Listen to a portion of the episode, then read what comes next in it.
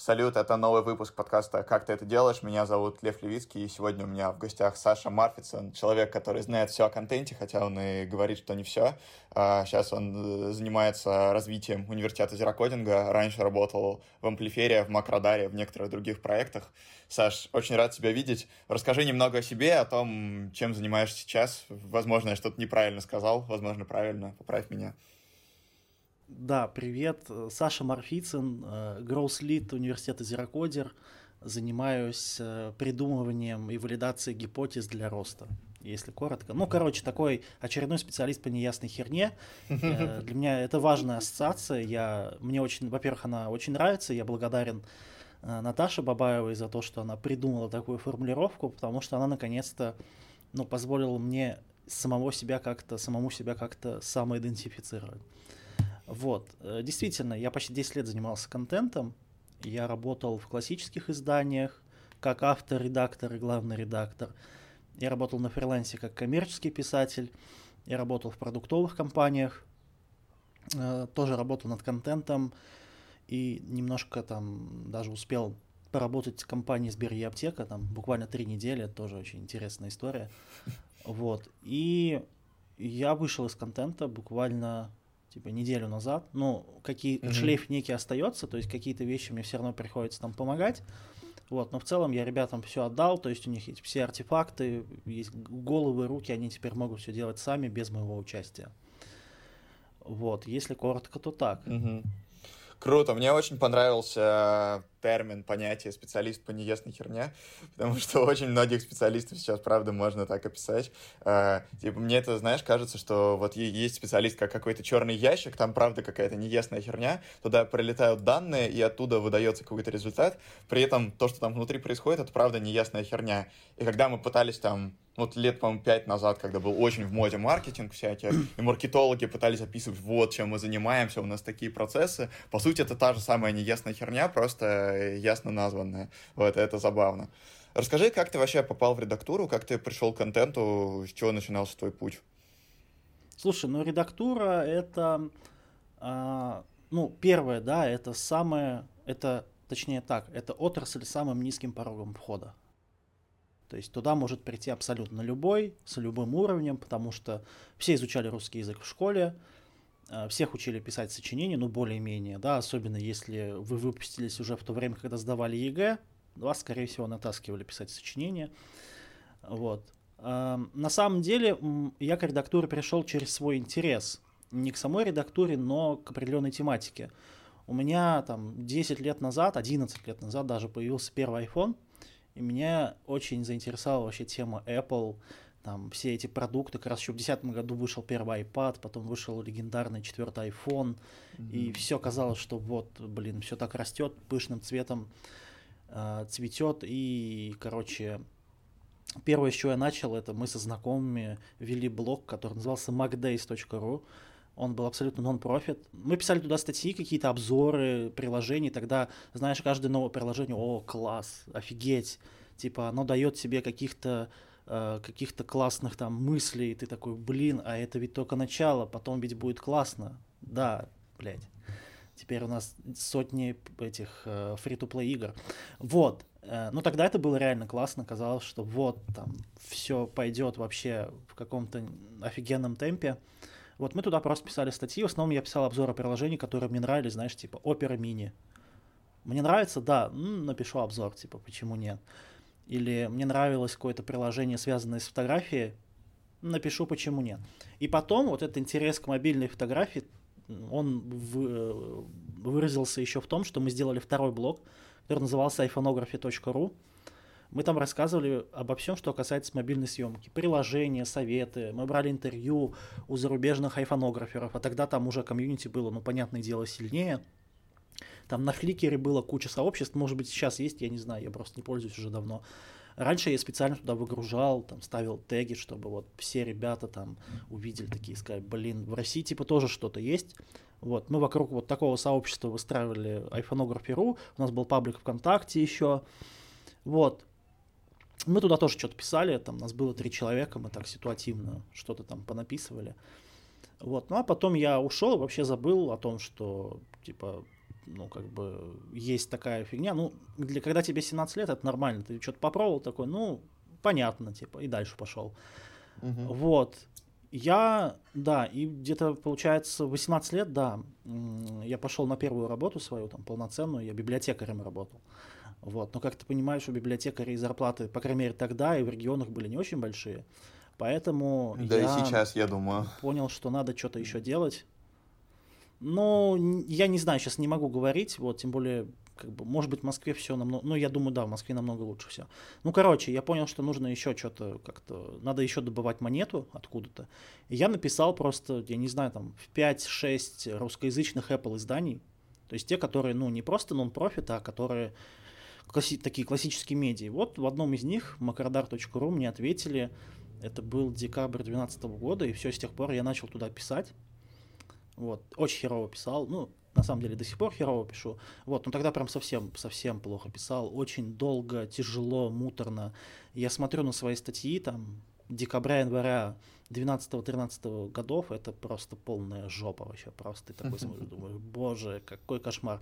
Вот, но я благодарен Макардару за то, что он дал, по сути, площадку для того, чтобы как-то научиться вот, и первое время я там писал по две статьи в месяц, пять, потом я начал писать 10 статей в месяц, там, 20 статей в месяц.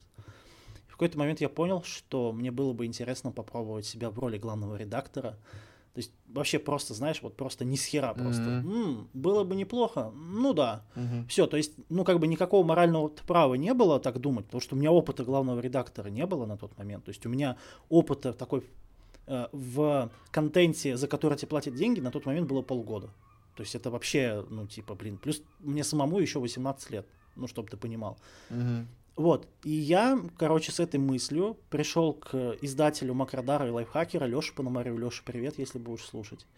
Вот, я просто, мы с ним созвонились по скайпу, я в него вывалил, типа, 50 идей, типа, как можно сделать Макродар лучше.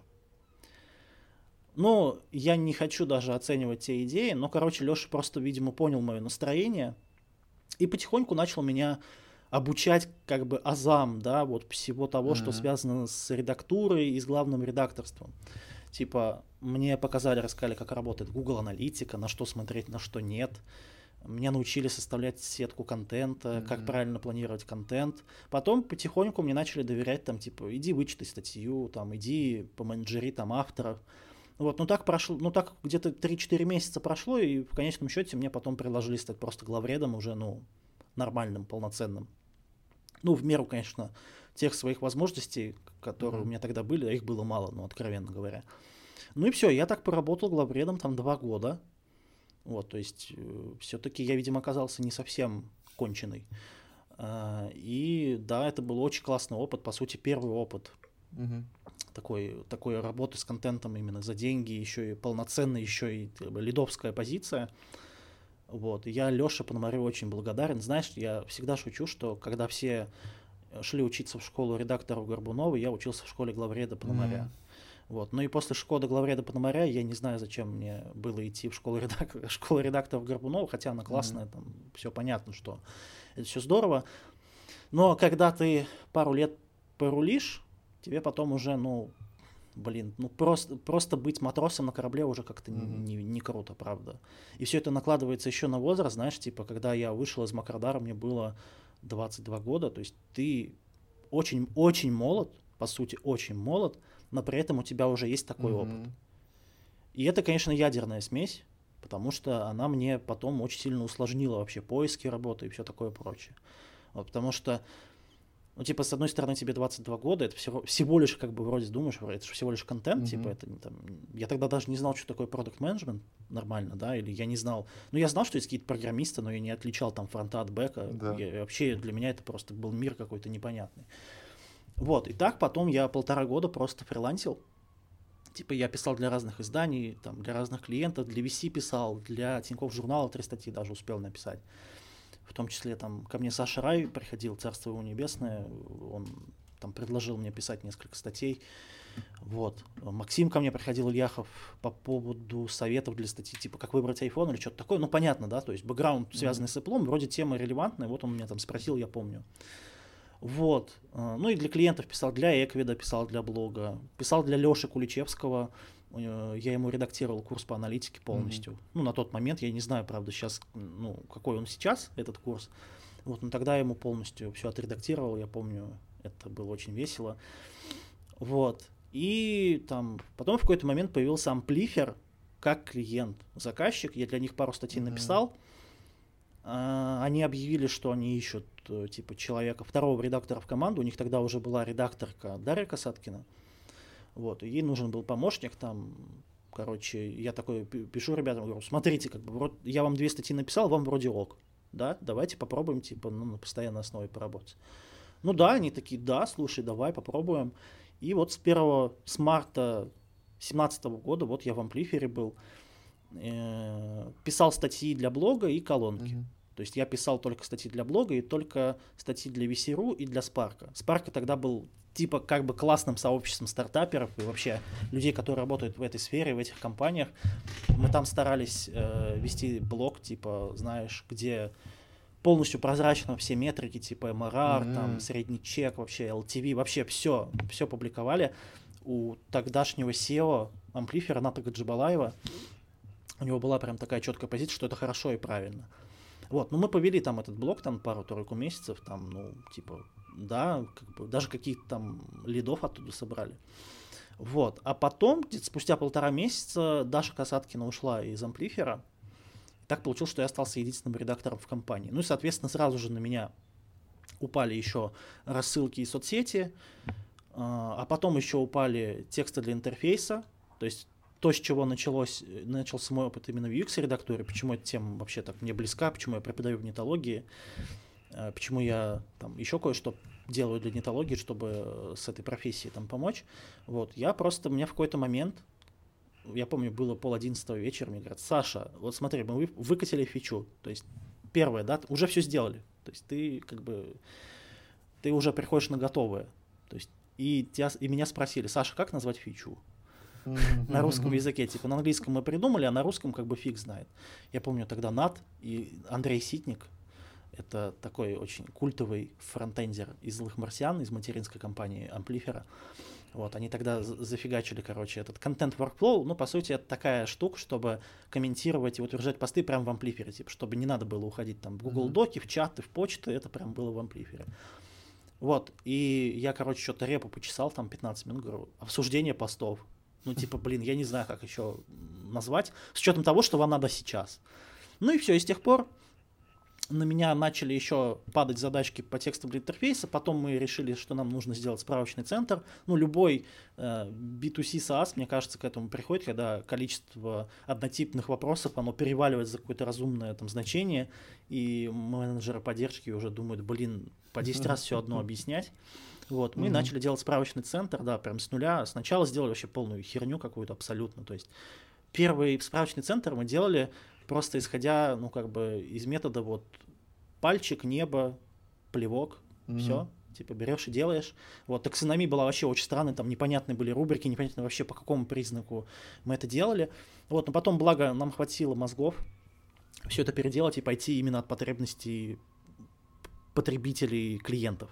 Вот, и мы сделали что-то более внятное. Mm-hmm.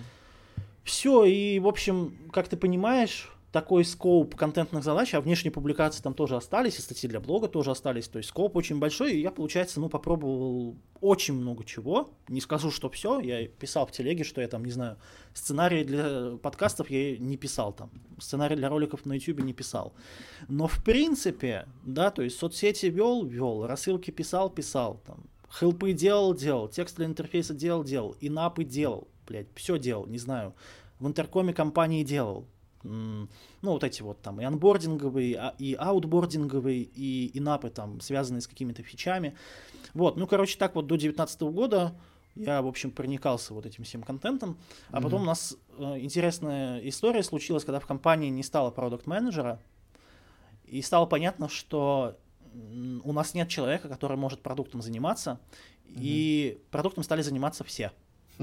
А, благодаря тому, что нам оставили артефакты по тому, как правильно писать спеки, как правильно формулировать гипотезы и как правильно пользоваться продуктовой аналитикой, продуктом стали заниматься все потихонечку. Ну, в меру возможности, потому что ну, не, не было хардового продукта. И это на самом деле очень сильно поменяло вообще все у меня в голове. Я понял, что ага, оказывается, как бывает.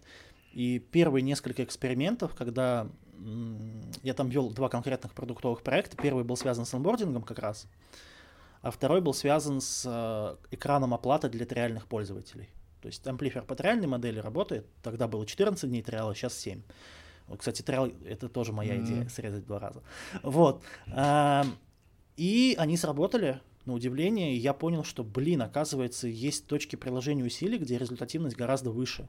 При том, что а, вот эти вот штуки, типа анбординга и таблицы с тарифами, я делал тоже применяя контентный подход. То есть я просто смотрел на то, что я видел с точки зрения такого человека, который работает с контентом. Так, какая здесь структура? А что за заголовок? А что за описание? А что-то тут как-то нелогично. Ну, у меня в блоге на медиуме есть эти кейсы. Короче, я попробовал, я понял, что типа офигеть, mm-hmm. как бывает, блин, продукты это классно, ребят, продукты это офигенно, а самое главное, что это очень измеримо, то, что ты можешь померить конверсии, это, ну, типа, вообще просто офигенно, ты можешь мерить конкретную, а, конкретную свою гипотезу, ее валидацию прям на очень маленьких шагах, прям степ-бай-степ. Вот я помню, как очень радовался, когда мне удалось увеличить конверсию в прохождении первого шага анбординга с 93 до 96 процентов. Я думал, блин, mm-hmm. офигеть, вот это да. Ну, понятно, что, ну, это звучит смешно mm-hmm. на самом деле, то есть я бы сейчас, возможно, сам себе сказал, Саша, это не та точка, над которой надо работать. Ну, типа, 93 это достаточно хорошо, чтобы не париться. Вот, но зато с таблицей тарифов там вышло веселее, потому что конверсия была типа 7-8%, стала 15%. Угу. А, именно из а, просмотра этой таблицы в привязку карты. Ну, ты, то есть ты понимаешь, да, насколько чувствительная штука для C1. И вообще для любой mm компании, ну, типа, если ты увеличиваешь конверсию в C1 в два раза, офигеть. Да, это, это очень хорошо. Вот, но я все-таки, я даже не знаю, в чем там заслуга больше моя или в том, что там просто было плохо. Ну, то есть, мне кажется, там любой, здоров... ну, как бы адекватный человек бы пришел такой, ну, так, как бы э, один и один сложил такой, блядь, это хуйня какая-то, ребят, давайте просто сделаем нормально, да, давайте просто сделаем нормальную таблицу и все. Вот я все, что я сделал, это сделал нормальную, буквально нормальную таблицу в Google документах, отправил ее дизайнеру Антону Лобчикову, потом вот мы сидели, что-то крутили, думали, думали, и все. Там еще ребята помогли, типа, сделать два вида компактный и подробный, все. То есть, по сути, тут очень мало работы, но, блин, это сработало. И потом mm-hmm. вот эти гипотезы, которые все-таки срабатывали, они копились, копились, то есть какие-то штуки у меня получались именно с подтвержденными результатами продуктовых, продуктовых метриках. Вот. А потом наступил 20 год, март. У нас была довольно сложная ситуация. И когда нас всех посадили по домам, естественно, как и многие, началась какая-то саморефлексия, вообще типа, кто мы, куда мы идем, там вообще вот это все. Вот, и я понял, что нужно что-то менять, но тогда я еще не понимал, что именно. То есть, но ощущение, что нужно что-то менять, было. Потому что я на тот момент уже что-то чувствовал, что вроде я амплиферу уже отдал почти все, что мог. То есть вот у меня есть некий такой счетчик да, того, насколько я полезен. И есть некая шкала, которая заполняется. Если я понимаю, что шкала уже близка к 100%, то, скорее всего, это значит, что Саше надо куда-то уходить. Ну, по-хорошему, правда. Потому что если ты будешь, типа, э, каждый месяц не плюс 5 вот в эту шкалу заполнять, а если плюс 0,5, ну, как бы, мне кажется, это немножко издевательство и над собой, и над компанией. Вот, в итоге, там, я пережил эти штормовые времена самоизоляции, но в октябре ушел из амплифера. Вот, а потом 5 месяцев искал работу, это вообще отдельный веселый квест. То есть ты понимаешь, да, mm-hmm. я вышел из амплифера уже не просто там контентчиком, при том, что я контентом продолжал заниматься, но тут еще и продукт. Mm-hmm. Тут еще и продукт, и участие в принятии решений именно верхнеуровневых в компании у нас ну, такая, она супер бирюзовая была. У нас каждый месяц были планерки, мы обсуждали, что мы вообще будем делать. Вот очень узким кругом, то есть там были руководители направлений, и мы там типа сидели, реально а, определяли, что все мы будем делать, а что нет. Ну, соответственно, с таким бэкграундом, ну, довольно сложно было найти работу. Плюс октябрь, конец октября вообще не лучшее время, чтобы уходить. Это так, к слову. Угу. Вот как и май, например. Май тоже не лучшее время, ребят. Если вы хотите уйти с работы, потерпите хотя бы до июля. Вот. А если вы хотите уйти осенью, то уходите либо в сентябре, либо уже в феврале. Вот. И, короче, 4 месяца я искал работу, я завел табличку, у меня было больше 30, наверное, собеседований. Вот. в основном меня находили сами там рекрутеры. Ну, короче, стандартная схема, типа резюме на ХХ, какой-нибудь гиг-джоб, мой круг, там, э, подписаться на все каналы в телеге, которые возможны, там, рассказать в Фейсбуке, рассказать в Телеграме и ждать чуда. Ну, короче, чудо не произошло на самом деле. И я понял, что для меня вот этот стандартный способ поиска работы, он не очень работает. Я даже писал в канале про матрицу HR. Так. Это знаешь, это, короче, когда тебя пытаются поместить в некий мир, где существует строгий фреймворк того, как компании и люди находят друг друга. То есть это обязательно много созвонов, какое-то тестовое, хуй пойми, зачем его делать, с непонятным для тебя результатом, самое забавное. Я сделал много тестовых, очень офигенных, и потом я не получил оффера. Поэтому у меня к тестам mm-hmm. очень плохое отношение, если честно. Вот после этого опыта, то есть до него у меня работа как-то находила сама, да, а здесь мне пришлось mm-hmm. как бы самому немножко там и с рекрутерами пообщаться, и с HR, вот. И это было очень странно, мне не понравилось. Я никого не хочу обидеть, но я просто хочу сказать, что мне это не подходит. То есть вот это вот по 10 раз объяснять одно и то же, проходить какие-то тупые звонки, потом тупые тесты на профпригодность, тесты на сообразительность, потом делать тестовое, потом получать как бы хер с маслом. Не, ребят, извините, я больше так не хочу. Вот, но в итоге мы договорились с Сбер аптекой, я в конце марта вышел туда, и через, получается, через две недели я понял, что мне надо уходить. То есть это было очень быстро. Я понял, что если, вот сейчас я понимаю, на самом деле, что там ребята нормально, а я немножко ебанько. Поэтому mm-hmm. мне как ебанько не стоило там находиться, потому что, ну, как бы ты привык к стартапу, ты привык к очень расплывчатой там зоне ответственности, ага. ты привык к тому, что ты можешь делать примерно все, что хочешь. Ну, понятно, что это обвязано тем, ну, пользой для компании, но в целом вот эта вот история, что тебя как, как винтик пытаются вкрутить в какую-то одну гайку, это не для меня. Mm-hmm. Правда. При том, что в Сбере и аптеке позиция достаточно ну, хорошая, типа руководитель контент-маркетинга. Mm-hmm. То есть у тебя тут и соцсети, там, и YouTube, и подкасты, и бренд-медиа. Ну, казалось бы, да, что тебе, блядь, где-то рыпаться-то? Большая крупная компания, интересная сфера, то есть Яком ну, и. Фармтех, да, на пересечении. Еще и под крылом крупнейшей там российской компании, я не знаю, ну, по капитализации, я думаю, Сбер там больше Яндекса, скорее всего. Вот. Типа, Работай, чувак, вот mm-hmm. тебе классный офис на Парке Победы, вот тебе классная, классная команда, правда. Там, Наташа Паршикова, директор по маркетингу, очень, очень классная. Там, Альберт Валиулин, э, руководитель отдела маркетинговых коммуникаций, там классные э, бренд-менеджеры, CRM-маркетологи, SMM-щику мы взяли очень хорошего. То есть все, Саш, все хорошо. Да, и э, там, когда я уходил, конечно, э, ну, я сообщил там о своем желании, вот, и мы пошли с директором по маркетингу, вот с, э, из SEO Сбер и аптеки, типа, пить кофе. Ну, SEO мне сказал, типа, что-то ты какую-то херню делаешь, если честно. Ну, правда, то есть ты делаешь какую-то фигню. Вот. Ну, я так выслушал, я, я не стал там спорить, что-то там, ну просто, понимаешь, когда ты внутренне уже принял решение, все, тебя, ну, да. конечно, все вот эти вещи, они, ну, калят, но ты понимаешь, почему он это говорит, да, потому что они очень долго искали человека на эту позицию, а я появился как мудак. Типа, я пришел на две недели, а потом хоп, такой, ребята, я ухожу. Угу. Блин, прикинь, как это, ну, ну это вообще да. не круто. То есть, при том, что ребята за мной охотились с осени 2020 года, там, с октября. В октябре у нас там был первый звонок с Альбертом. Угу. Вот, и процесс, кстати, был достаточно здравый, то есть там HR присутствовал уже в финальном этапе, только когда уже типа офер присылать. Mm-hmm. Вот, а все остальное мы делали там напрямую как бы с лицами, принимающими решения. Вот, и там реально была большая потребность в этом. Вот, и я пришел, подал надежду и такой, а, пойду-ка я отсюда нахуй.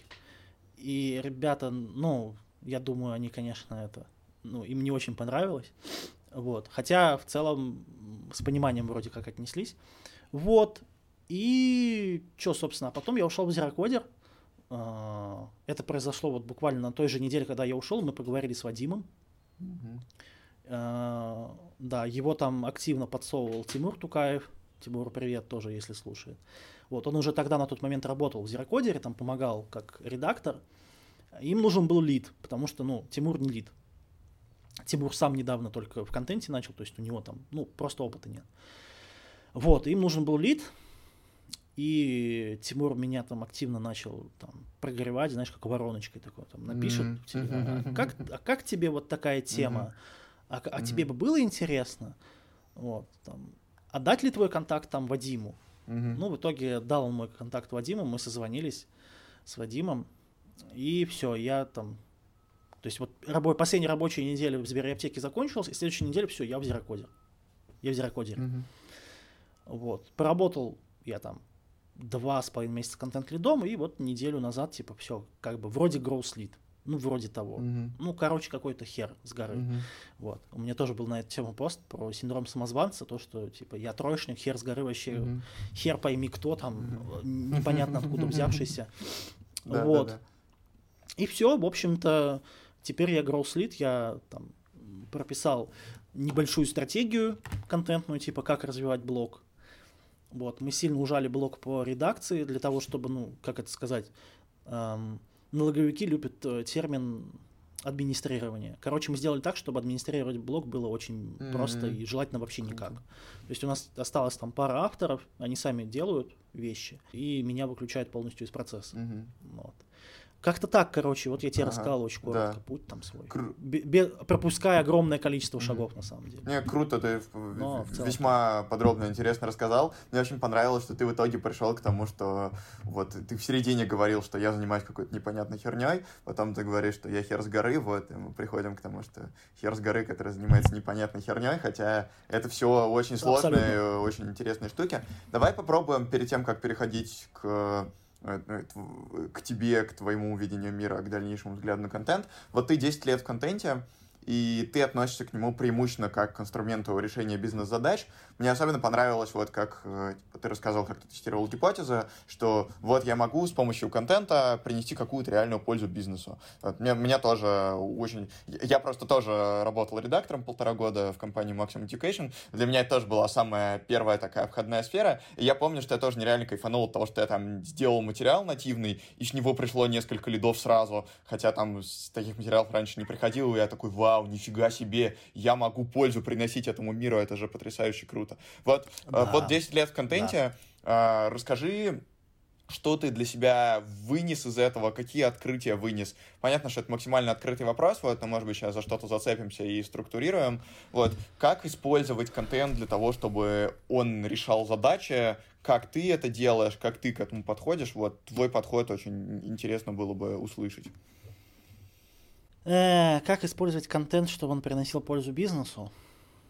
Ну, во-первых, исходить из э, пользы бизнеса, ну, правда, это банальный совет, но очень многим ребятам в индустрии не хватает этого фокуса. Многие приходят очень идеалистично настроенными после Максима Ильяхова, к которому я отношусь очень здорово, он молодец. Вот, но как бы вам сказать, реальность такова, что подход с большой пользой для читателя, он работает, но не всех и не у всегда – Плюс у бизнеса, как у заказчика, зачастую нет вот такой задачи в целом. А, у бизнеса зачастую есть задача привлекать лидов, триалы, там, оплаты, не знаю, что хочешь. Uh-huh. Но, короче, бизнесу интересны а, ну, денежно-чувствительные вещи.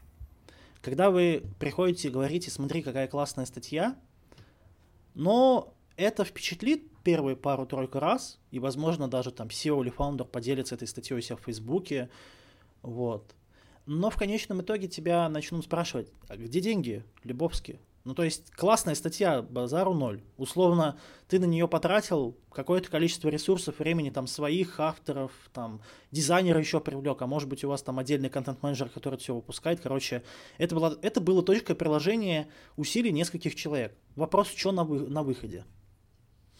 И мне кажется, вот этот вопрос, что на выходе, вот его очень важно задавать. Если вы будете на первое место ставить, что на выходе конкретно измеримая для бизнеса польза, это успех. Если вы будете ставить во главу угла, что в редакторском чатике все сказали, что это охуенно, это говно, это не работает. Ну, то есть, э, приятно получать одобрение от коллег, но оно должно как бы идти вторично к тому, что эта статья еще и работает. Вот. Если это если очень общее, очень коротко, опять же, это мое мнение, я не лучший редактор на свете, mm-hmm. там, опять же, в школе редакторов я не учился, поэтому ко мне, к моим словам, надо делить на два все. Вот, что надо делать? Надо интересоваться метриками, надо осваивать аналитику, а, надо понимать, как строить хотя бы простейшие воронки, а, надо быть очень любопытным, нужно, не знаю, там... Ну, мне просто, опять же, мне как человеку с экономическим образованием было понятно, зачем мне понимать P&L компании. Мне mm-hmm. было понятно, зачем мне э, понимать, какой у нас LTV средний, какая, какой средний чек там и так далее. Да, там, какая выручка, себестоимость, рентабельность и вот это все но как бы никому не помешает, вот, ну, хотя бы немножечко. Я, я не предлагаю вам идти, как я, учиться пять лет, писать там курсовые и, практи- и эти самые, как их, господи, на практику идти и делать таблицу технико-экономических показателей, вот, но в целом как бы понимать вообще, как бизнес работает, как вот эта машинка вообще устроена, это будет очень неплохо, да, и там, не знаю, почитать про там R воронки, с моим R, R воронки звучат особенно здорово. Mm-hmm. Очень сексуально, мне кажется. Вот. Ну, кому как, кому-то сексуально, я думаю, как, у кого-то уши завяли. Вот. Э, почитать, что такое э, вот эти вот воронки, не буду больше называть, извините. ну, ну, правда, да. Э, узнать вообще, за счет чего ваша компания зарабатывает деньги на самом деле. Да, не то, что вам кажется. Возможно, там есть, дьявол есть в деталях и начать интересоваться ну, продуктом, который производит, или услугой, которую она представляет. То есть нужно, не знаю, как бы... Я, знаешь, я свою миссию в том числе вижу в том, чтобы вот редакторам немножко шора как бы раздвинуть, сказать, ребята, как бы вот угу. писать статьи это вот, а вот как бы есть еще вот такой мир. Там есть аналитика, деньги, какие-то бизнес-метрики, какой-то продукт, интерфейс, короче, там много чего есть интересного, но там как бы здорово и классно. И если вы, ну, как бы поймете угу. это, то это вам будет только в плюс. Делайте, короче. Вот. В любом случае делайте, даже если вы ни хера не знаете, делайте. Что-то из этого получится, даже если получится говно, вы хотя бы поймете, что это говно. Опыт плохим не бывает, поэтому, не знаю, ебашьте, фигачьте, делайте что-нибудь, пробуйте, предлагайте идеи, не знаю. У меня в амплифере хорошо сработала история с тем, что я просто находил какое-то несовершенство в продукте, и я такой, блин, вот это говно надо поправить. Там, mm-hmm. и вот здесь говно надо поправить, и вот здесь, и вот здесь. Но сейчас я понимаю, что я был каким-то абсолютным раннером, типа я пытался, ну как бы у меня были идеи по тому, как отшлифовать продукт до перфекционистского состояния, до превосходного состояния. Сейчас я понимаю, что там есть еще и change, там есть вот там, а в change там от нуля до единицы ты идешь, а вот mm-hmm. здесь ты идешь от одного к одному и одному, один и два, ну понимаешь, да? Да, да, да. Вот, но тогда я типа шел вот полностью по пути, типа вот надо, чтобы CGM был идеальный, чтобы там вообще jobs to be done просто он пронизывал красной нитью абсолютно любое взаимодействие пользователя с интерфейсом. На самом деле это правильно, вот, и в крупных компаниях, и в продуктах, которые существуют давно, такой подход и работает, как бы, да. Э, ты вот наговорил да. кучу непонятных слов, э, которые те, кто в этой тусовке более-менее варятся, э, они поймут, вот многие не поймут. Давай попробуем максимально просто описать, как ты решаешь какую-нибудь вот задачу с контентом, которая у тебя сейчас появляется. Просто максимально просто. Можно использовать термины, но нужно их раскрывать, чтобы мы посмотрели, как у тебя в этом плане работает мышление, как работает эта машинка по решению контент-задач. Это и мне лично интересно, и я думаю, что аудитории тоже будет очень интересно. Вот э, что накопленный опыт, в какие механизмы он в итоге сейчас дистиллировался? Слушай, ну, например, у нас есть много задач, связанные с работой с возражениями там, э, клиентов-пользователей. Uh-huh. Там, первое, что нужно понимать, это с кем мы будем коммуницировать. Второй контекст, то есть что в этот момент пользователь чувствует, что он хочет, и когда мы к нему приходим. Это вообще вот самое главное, это целевая аудитория, то есть с кем ты общаешься, и контекст это как ты общаешься, в смысле в какой ситуации. А дальше ты уже думаешь, так, как это лучше подать, в смысле это будет рассылка или статья, или инап, или пост в телеге, это уже вторичный вопрос, да.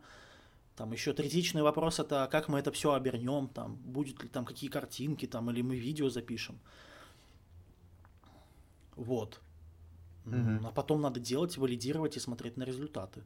Ну, то есть у меня в этом плане, я писал про продуктовый подход, у меня в моем понимании, в понимании троечника, ребята, я троечник, если что, э, в моем понимании измеримость это очень важно. Если вы не можете измерить э, как бы то, сработало ли то, что вы хотите сделать или нет, но тогда лучше вообще ничего не делать, ну правда. Причем mm-hmm. я понимаю, что как бы после Amplifer, знаешь, мне казалось, что у всех аналитиков очень там какая-то сквозная, там все можно померить, ничего подобного.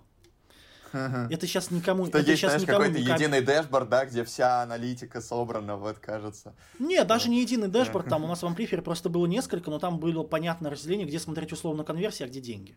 Да, а где там посещаемость по блогу.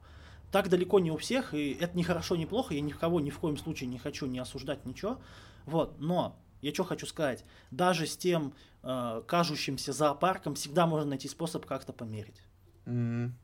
Вот. То есть поэтому измеряйте.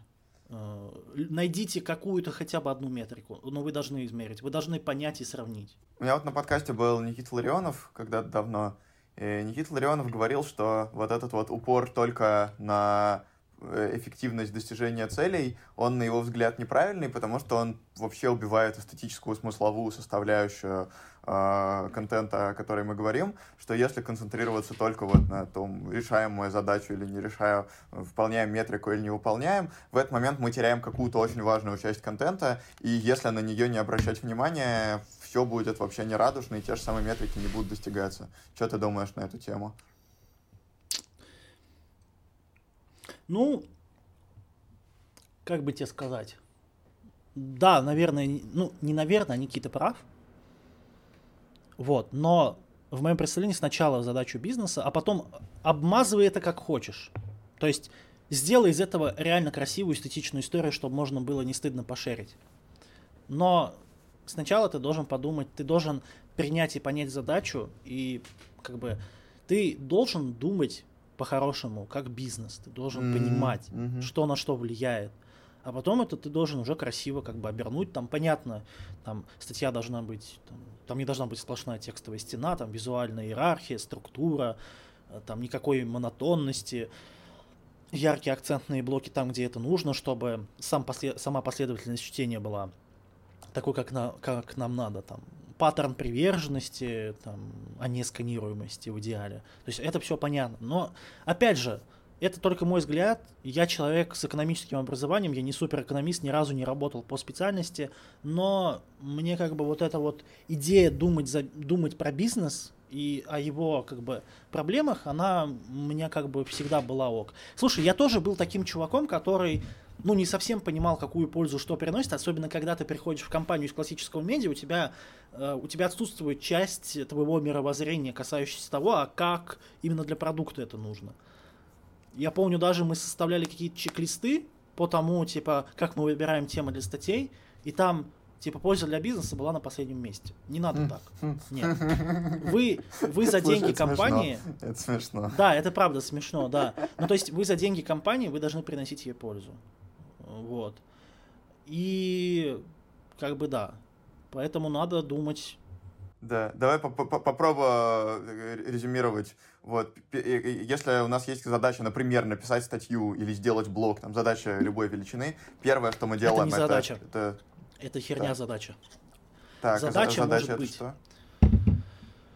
улучшить ментальную доступность бренда, продать товары, привлечь, покуп, привлечь новых пользователей, привлечь лидов. Это задача. Создать mm-hmm. блог или написать статью это, это лишь инструмент. один из способов ее решить. Да, mm-hmm. это не задача. Для редактора это задача, но в целом это, это часть mm-hmm. большой, более крупной задачи. Mm-hmm. Ну, в общем, да, первое, на что мы смотрим, это польза для бизнеса. Второе, на что мы смотрим, это с кем мы общаемся и в какой ситуации мы с ними общаемся. Смотрим на аудиторию. И дальше уже просто начиная с тестирования гипотез, Типа, что будет, если сделаем так, а что будет, если сделаем так, и ищем оптимальное решение, да? Ну, это с контентом не так уж, чтобы прям работает, но в целом, то есть, а ты же меня спрашивал про контент, поэтому, поэтому здесь скорее, типа, вы определяете там то, что ты сказал, а потом э, просто делаете информационные продукты разного, разных форматов, да, и смотрите, типа, сработало это mm-hmm. или нет. Ну, в принципе, да, контентный ну, продукт какой-то можно считать гипотезой, да, ведь ну, даже это продуктовый статья... подход, да, это просто то, что мы описали сейчас с тобой. Ну, мо- ну окей, да, пусть будет так, да, в принципе, да. Отлично. А, ты писал у себя в канале, что контент плохо влияет на ментальное здоровье. Я с этим совершенно согласен. Я ушел из контента тоже и, ну, оставил только свои личные проекты. Вот из редактуры Долго я ушел. вытянул? От... Долго а, протянул в контенте? Три года почти. Вот, но типа, ну, я, я, я рад, что это у меня закончилось. Но я, собственно, в продукты ушел, и как бы и, и слава богу. Вот, расскажи, что ты об этом думаешь, тоже как ты к этому пришел, почему, как тебе кажется, люди так сильно от этого выгорают. Я тоже, пока ты начал отвечать, я еще проведу одну как бы, мысль, которая меня к этому толкнула. Вот Илья Красильщик говорил э, такую вообще классную вещь, что у журналиста есть срок годности, примерно 10 лет, по его мнению, и вот он как раз ушел из журналистики примерно вот... Видимо, он прав. Через, через 10 через лет. 10 лет тоже ушел. А, вот, так, так что не, не только мы об этом думаем. Вот, расскажи, что ты вообще думаешь на эту тему, про ментальное здоровье, про контент, как оно все связано. Э, ну, во-первых, вот в этом утверждении я опирался на данные своего мини-опроса, который сейчас активно форсю, и хочу, чтобы все, кто может, прошли. Я думаю, ссылочку добавим, да? Поэтому, да, проходите. Вот, я хочу, чтобы выборка опрос. была как можно больше. Да, выборка была... Чё, почему он меня заинтересовал? Потому что, когда я написал, что я ухожу из контента, я получил неожиданно для себя много откликов, типа, блин, мы за тебя очень рады. Именно от людей, которые все еще в контенте. Я получил от разных людей там кто-то записывал войсы, кто-то писал, типа, блин, чувак, я так заебался. Просто, это пиздец. Типа, э, меня так это все достало. Вот. Ну и там уже, знаешь, есть такие философские верхнеуровневые мысли, что, блин, а контента так много, а 90% контента, который производится, это вообще какое-то говно, абсолютно бессмысленно. Ну, в принципе, оно так и оно и есть, наверное. Вот. Почему, как мне кажется, это влияет на ментальное здоровье? Потому что контент, ну, человек, который работает с контентом, он очень много работает со смыслами и по-хорошему пропускает их через себя. То есть вот это вот знаешь, ты должен разбираться в теме, на которой пишешь, должен разбираться в бизнесе компании, для которой ты пишешь или делаешь, да. Это все, ну то есть ты вот, ну если представить, что ты фильтр или губка, ты все впитываешь через себя, ну, ты все это как бы пропускаешь.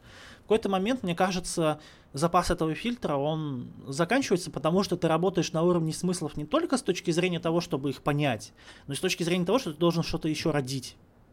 Потому что люди, которые работают с контентом, они, ну, по-хорошему, они генерируют там новые смыслы или используют старые, ну, короче. Они работают со смыслами не только как вот так понять, проанализировать, пропустить через себя, но и потом еще что-то выдать.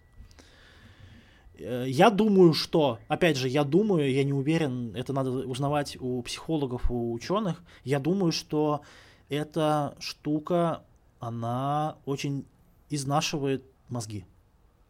Mm-hmm. Либо, ну, скажем так, не мозги, но какую-то часть мозга, либо какой-то навык. Э, вот реально я про себя могу сказать, там где-то лет через пять тебе тошно писать для себя. Ты уже можешь писать либо только для себя, либо только для бизнеса. При этом мне было очень грустно, что я перестал получать от этого удовольствие. И типа ты не находишь времени для того, чтобы там для блога что-то написать или в канал там что-то вот. Ну, короче, ты вот ты работаешь с контентом, ты отработал вот эти там 8, 10, 6, 12 часов и все, и ты такой, блядь. Пойду посмотрю сериал.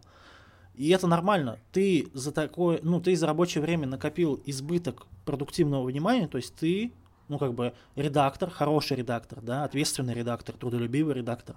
Он много работает, он вникает, он анализирует, но у всего есть своя обратная сторона. Ты, соответственно, сильнее утомляешься, и у тебя создается огромный избыток внимания продуктивного. У Саши Амзина был классное исследование на эту тему, что внимание главный ресурс экономики. Mm-hmm.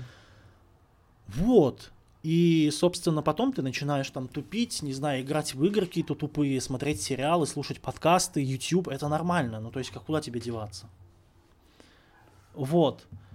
А я понял, что, ну, лично для себя, что многие вещи надо делать вообще неосознанно. Либо максимально с, либо с минимальными, скажем так, затратами твоего левого полушария. Левое же у нас за рационально отвечает, да. Вот. Ну и плюс, когда ты, ты как редактор, ты вообще эта работа, она тебя очень сильно вот смещает влево по полушарности мозга.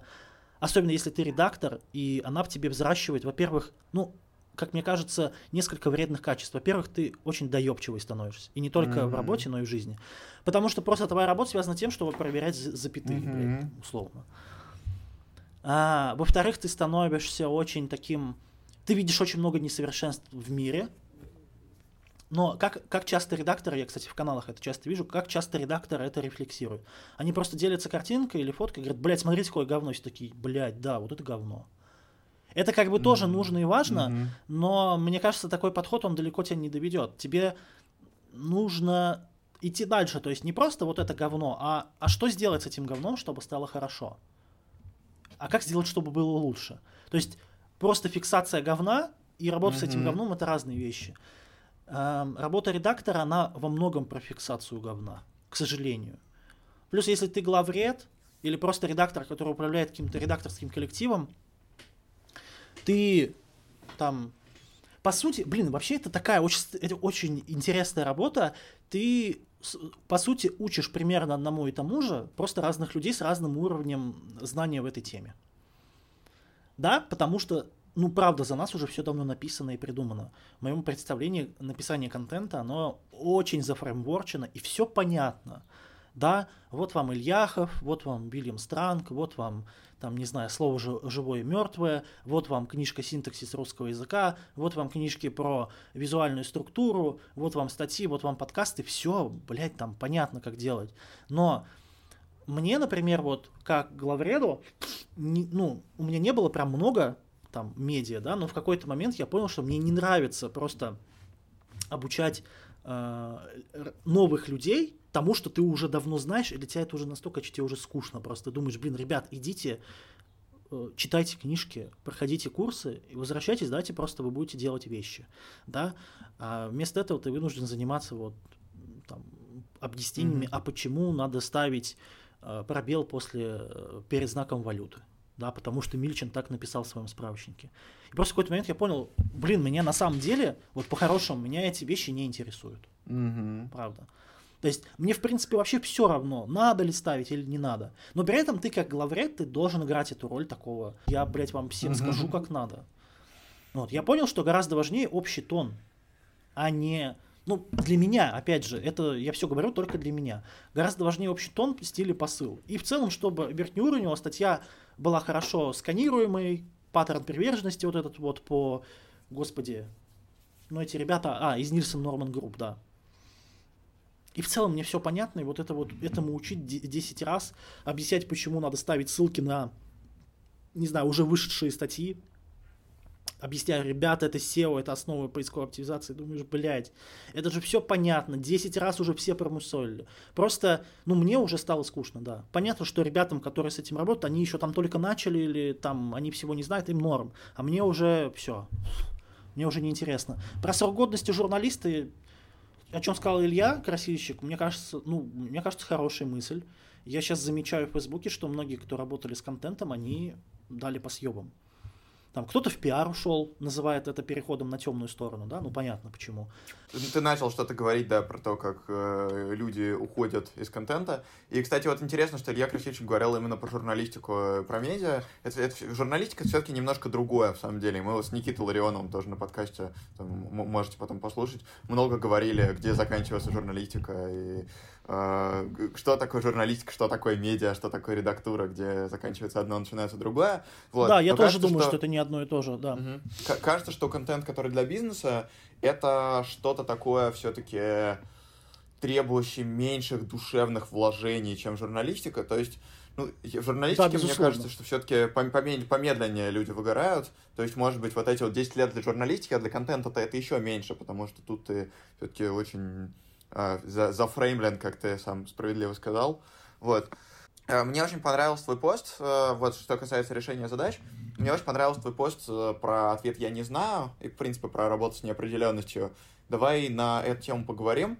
Потому что мне ответ я не знаю, пока все еще не очень близок, мне он доставляет дискомфорт. Вот. Но ты очень интересно расписал, что ответ я не знаю, и что неопределенность это наоборот самые крутые штуки, а определенность и предсказуемость не крутые. Вот, расскажи об этом, что ты об этом думаешь, как вообще с неопределенностью работать, потому что мы, все мы с ней работаем. Вот, какие у тебя про это мысли, идеи, so on. Работать с неопределенностью нужно неопределенным образом. Ну, то есть а, с, том, с тем, что понятно, понятно, как работать. С тем, что не совсем понятно и не совсем понятно, как работать. Я сейчас такой немножко кэп, но правда.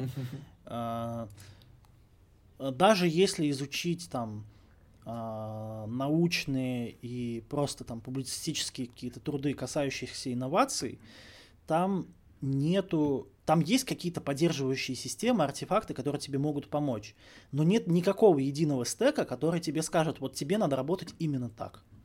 Ты должен подбирать его и менять сам постоянно на лету.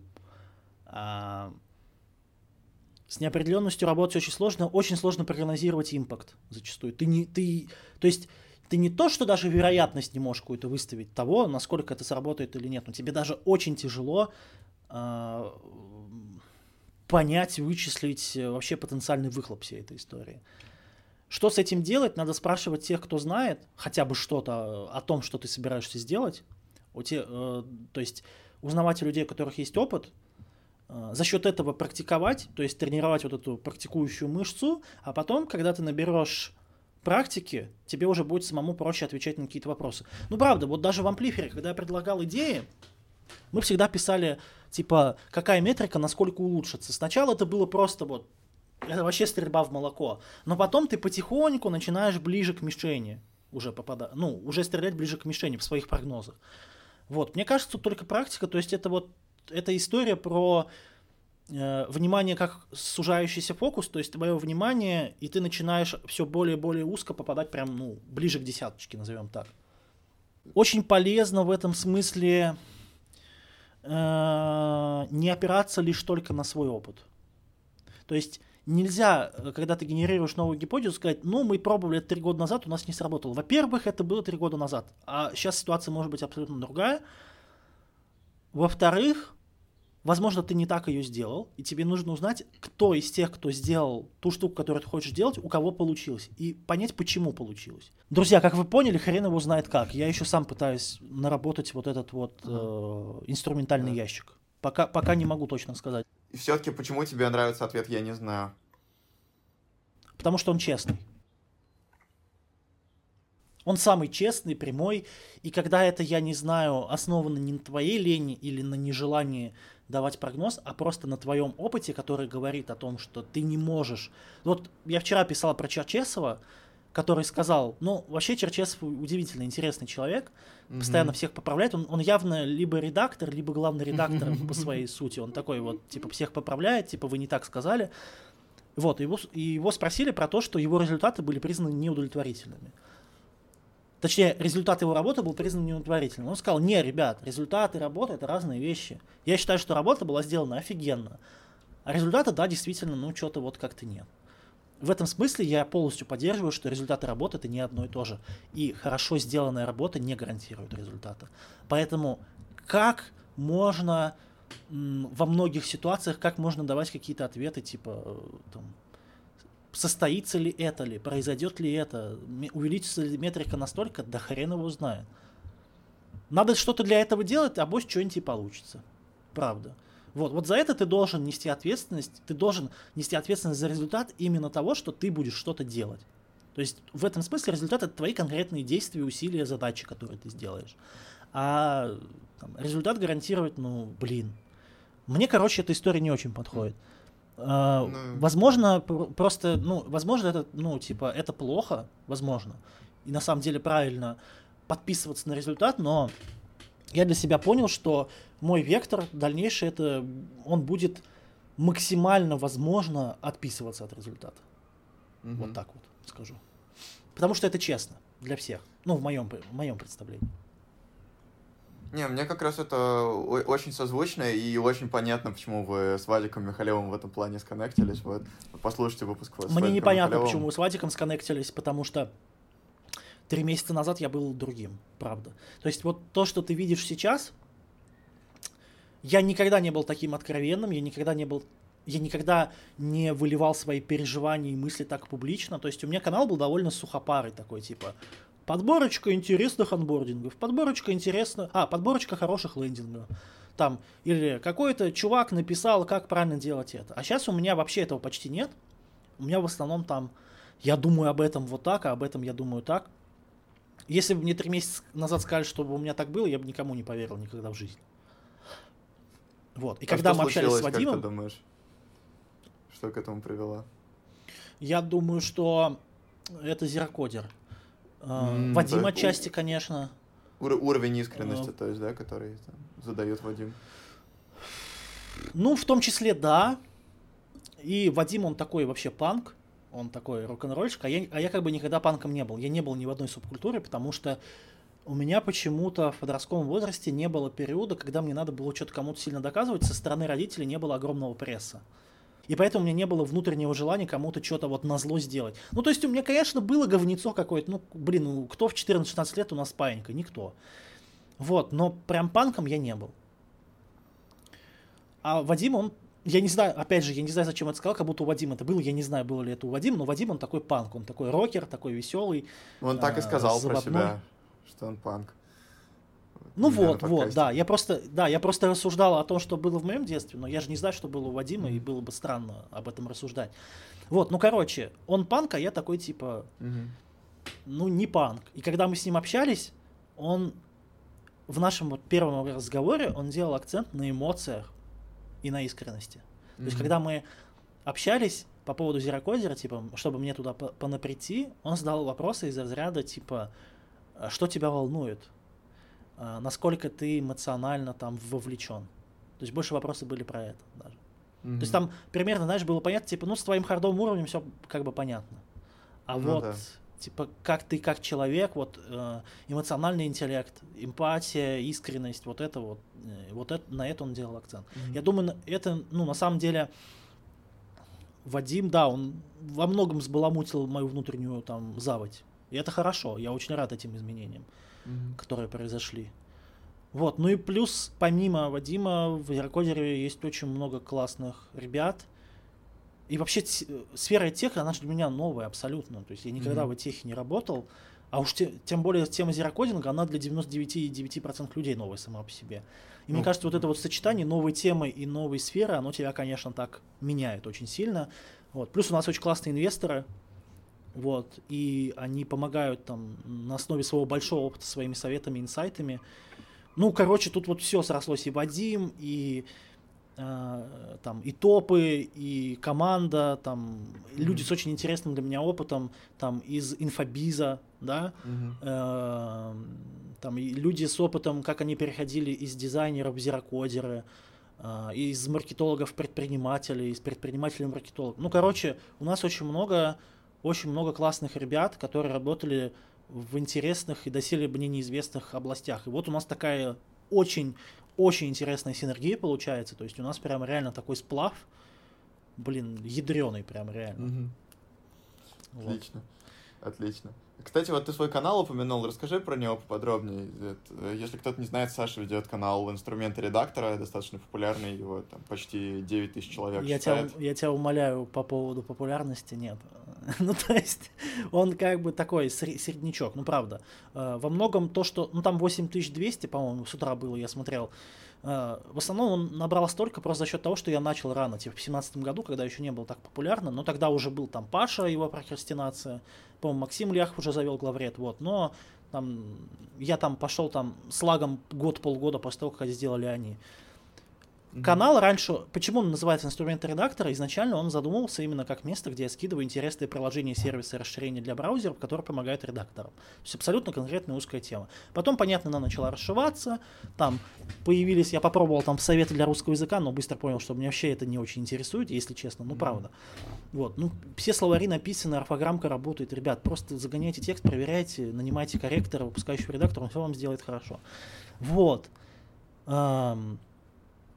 Потом меня вот просто из работы продуктовой компании, понятно, да, начали разные темы интересовать, там и, там, и конверсии, и, и там SaaS-метрики, потому что там флифер это SaaS, да, там и вот эти все штуки, а потом еще, когда ты начинаешь UX-писательством заниматься, тебя интересует интерфейс дизайн, там, тебя интересует там, ну, в целом, знаешь, вот этот дизайн мышления тебя начинает интересовать. Вот, короче, вот такой винегрет. Вот, сейчас у меня в основном канал такой, э, я в основном там просто пишу то, о, то, о чем меня в данный момент волнует. Или то, что со мной резонирует. Mm-hmm. Вот так скажу. Если бы я сам mm-hmm. себе сказал это три месяца назад, ты сказал, Саша, ты дебил, что ли? Что с тобой? Mm-hmm. А сейчас я, это вот мое состояние, да. Типа, я могу написать о том, что меня раздражает, что меня бесит. И у меня же до этого как бы даже особо комментариев к постам не было, у меня были эти реакции к постам. То есть ты можешь там mm-hmm. типа лайк поставить. Сейчас у меня только комментарии, никаких реакций. Мне интересно, что люди mm-hmm. думают, и посты показывают, что очень много штук, которые я делаю, они резонируют. И меня это очень радует. Mm-hmm. Меня радует, что иногда у нас получается классная дискуссия. Вот я постараюсь сделать из этого очень какое-то классное сообщество. Вот я очень ценю и фидбэк в целом ко всем постам, и вот конкретно вот то, что было связано с выходом из контента, то, что фидбэк, который я получил по выходу из контента, он мне дал, по сути, эмоциональных сил сделать вот этот мини-опрос. Он делается очень просто, но все равно двигать это нужно, тебе нужно об этом напоминать, тебе нужно там сходить к знакомым, сказать, ребята, пожалуйста, пошерьте, там, смотрите, там, э, вот такие-то там результаты, выводы, то есть тебе нужно мелькать. Вот, mm-hmm. и для меня это сейчас интересная тема. Я думаю, я думаю о том, как бы помочь вот людям, которые вот оказываются в этой ситуации. Mm-hmm. Вот, и для меня важно узнать, что, какие у них боли. Вот, и те, э, те высказывания, которые я получали в, это, в этом мини-опросе, они для меня очень ценные. То есть там реально видно, что люди очень откровенно говорят о том, что их беспокоит. Mm-hmm. Да. Вот. Ну, вообще, в целом, как бы, да, канал, он короче, хрен пойми о чем. Mm-hmm. Так вот можно сказать. В общем, ребят, я могу только сказать, что он искренний. Если вам интересна искренность человека, скажем так, из диджитала с контентным бэкграундом, mm-hmm. приходите ко мне, я вас всех приму, обниму да. и вообще будем жить дружно. Да.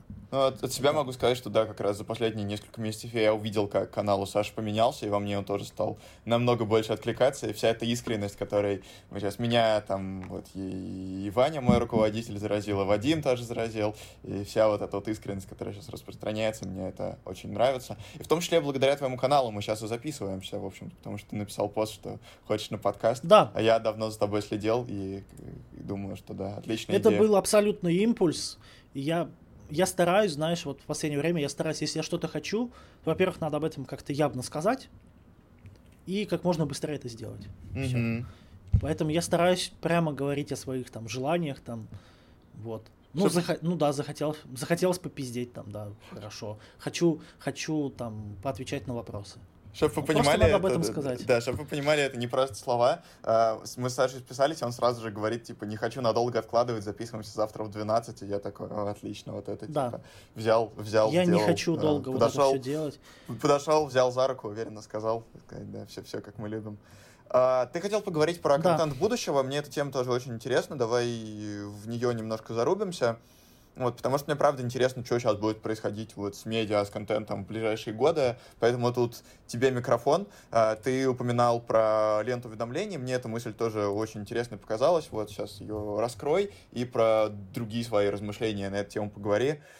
Что будет с контентом, каким он будет, что будет меняться. Давай. По поводу ленты уведомлений. Вот смотрите. Какой контент мы потребляем преимущественно. Ну, просто вот давайте возьмем там ВКонтакте, Тележку, Инстаграм, Твиттер и Фейсбук. Что это? Это лента некая. А, то есть концептуально это лента. Разница только в том, какой это контент преимущество. То есть там условно в инсте, в инсте это преимущественно визуал, при том, что сейчас, кстати, Инстаграм сказал, что они будут идти в сторону видео. Фейсбук это, ну, в России, по крайней мере, в России Фейсбук это, ну, вот реально российский Фейсбук это не то же самое, что американский Фейсбук. Mm-hmm. У нас это, типа, около деловая соцсеть, там, не знаю. Да, где обсуждают Вконтакте... важные бизнес-вопросы. Да, да, да. Вот, э, это, знаешь, это про проработку рабочего нетворка, там вот mm-hmm. это все, короче. Да, да, да. Да. Но в, в общем и целом это все какая-то лента. Mm-hmm. И если посмотреть на то, как выглядит э, вот этот вот контент, или там каналы в Телеграме тоже, по сути, что мы видим? Логотип канала, название и кусочек последнего поста. В моем представлении это мало чем отличается от тех уведомлений, что мы получаем на телефон. Просто даже, наверное, не очень корректно их называть уведомлениями, ну, точнее, нет. Их корректно называть сейчас уведомлениями, потому что основной признак, по которому они к тебе попадают, это время и совершение какого-то действия. Или не совершение какого-то действия. Типа, эй, чувак, ты положил в корзину товаров, а ну-ка приди, давай оформи. Или, эй, чувак, ты давно не заказывал в Яндекс.Лавке, вот тебе промокод на скидку. Или, эй, чувак, не знаю, вчера получил вообще пуш от лавки, я просто высох э, с этого. Так. У нас, у нас скидки на лейс с грибами. Я такой, блядь, побежал. прям срочно закупаюсь на все деньги. Вот. Сейчас это уведомления связаны с совершением каких-то действий и временем. Но в моем представлении вот эти центры уведомлений, там, в iOS и Android, они должны вообще стать стартовой точкой потребления контента. Потому что концептуально это то же самое, что мы видим в тех платформах, о которых я сказал. Угу. Просто текущим уведомлением не хватает интерактивности. То есть, например, ты можешь получить уведомление о том, что вышел новый ролик на YouTube, но ты не можешь, скажем, раскрыть это уведомление и сразу включить там ролик.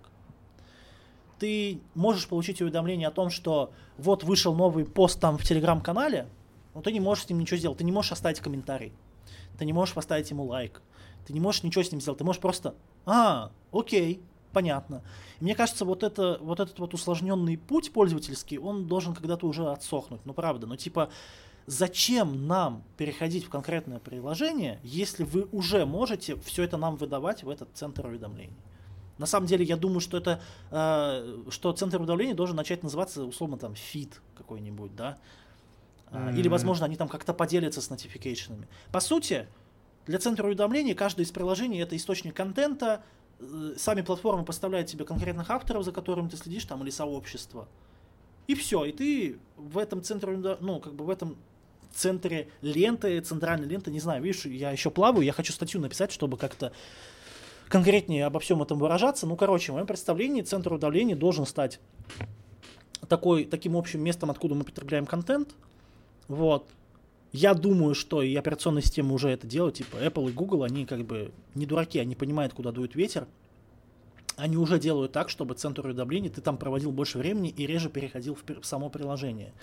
Я помню, как условный кварц на пуш-механиках вообще делал свое приложение. Вот есть такое издание кварца, они сделали приложение, где все завязано на взаимодействии с пушами. Но на тот момент пуши были не настолько функциональные и классные, как сейчас. И не такие классные, какие они будут там уже года через два, мне кажется. Поэтому это, ну, я бы не сказал, что супер как-то сильно взлетело.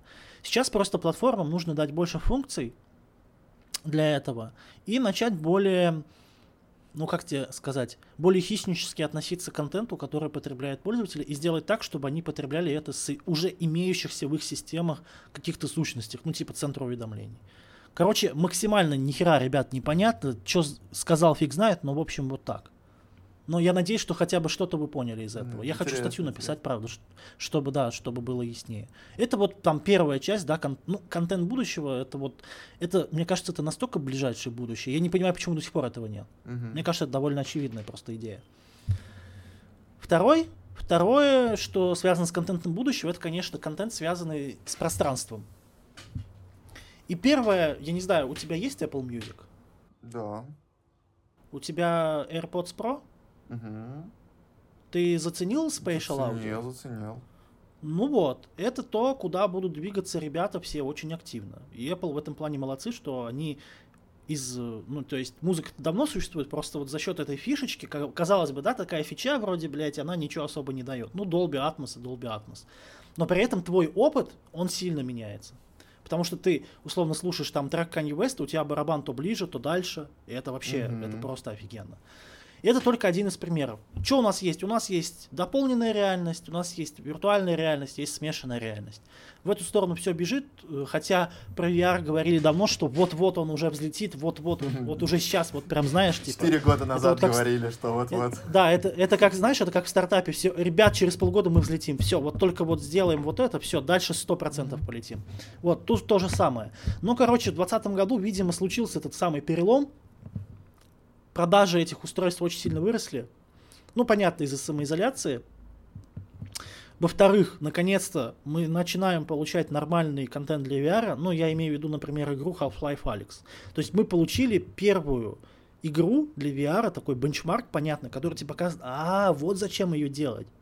Типа, а вот почему это классно. Вот, но VR, конечно, еще пройти, предстоит пройти огромный путь, там, связанный с тем, что очки очень громоздкие, там, у них низкое разрешение, и вообще у людей тошнит, и там у них клаустрофобия и так далее, но это решаемые там проблемы, да. Это там виртуальная реальность. Там, ну и понятно, там, и порно виртуальной реальности, и вообще видео виртуальной реальности, все виртуальная реальность, понятно.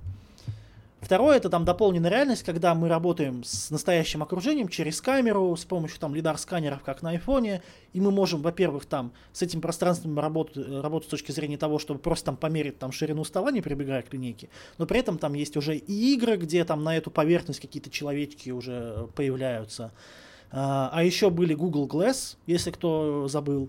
Вот, а еще Apple над этим работает. И это будет именно про дополненную реальность. То есть, когда у тебя основа это настоящая реальность, но при этом есть какие-то вкрапления там каких-то элементов, в том числе интерфейс или игровые какие-то элементы в виде персонажей или локаций. Там, знаешь, на WWDC как-то показывали, там прям реально какой-то ландшафт, рельеф, там какие-то герои, что-то перемещается, это очень, это дико ну, круто. Pokemon Go, наверное, как самый известный пример. Ну, да, конечно, Pokemon Go, конечно, это было классно. Блин, это было уже 5 лет назад, ребята, почему да, это дальше да, да, я такой думаю, это же 17, нет, нет, 16 год был, да, или 15 16 год, да, это, это было год. кошмарно это давно. очень давно было. И, и в принципе, лучше ни, никто ничего не сделал до сих пор. Более что-то такое да. затягивающее и дополненное. Да. Удивительно. Да, и очень странно, что это пока еще не пошло, но кажется, что все к этому придет.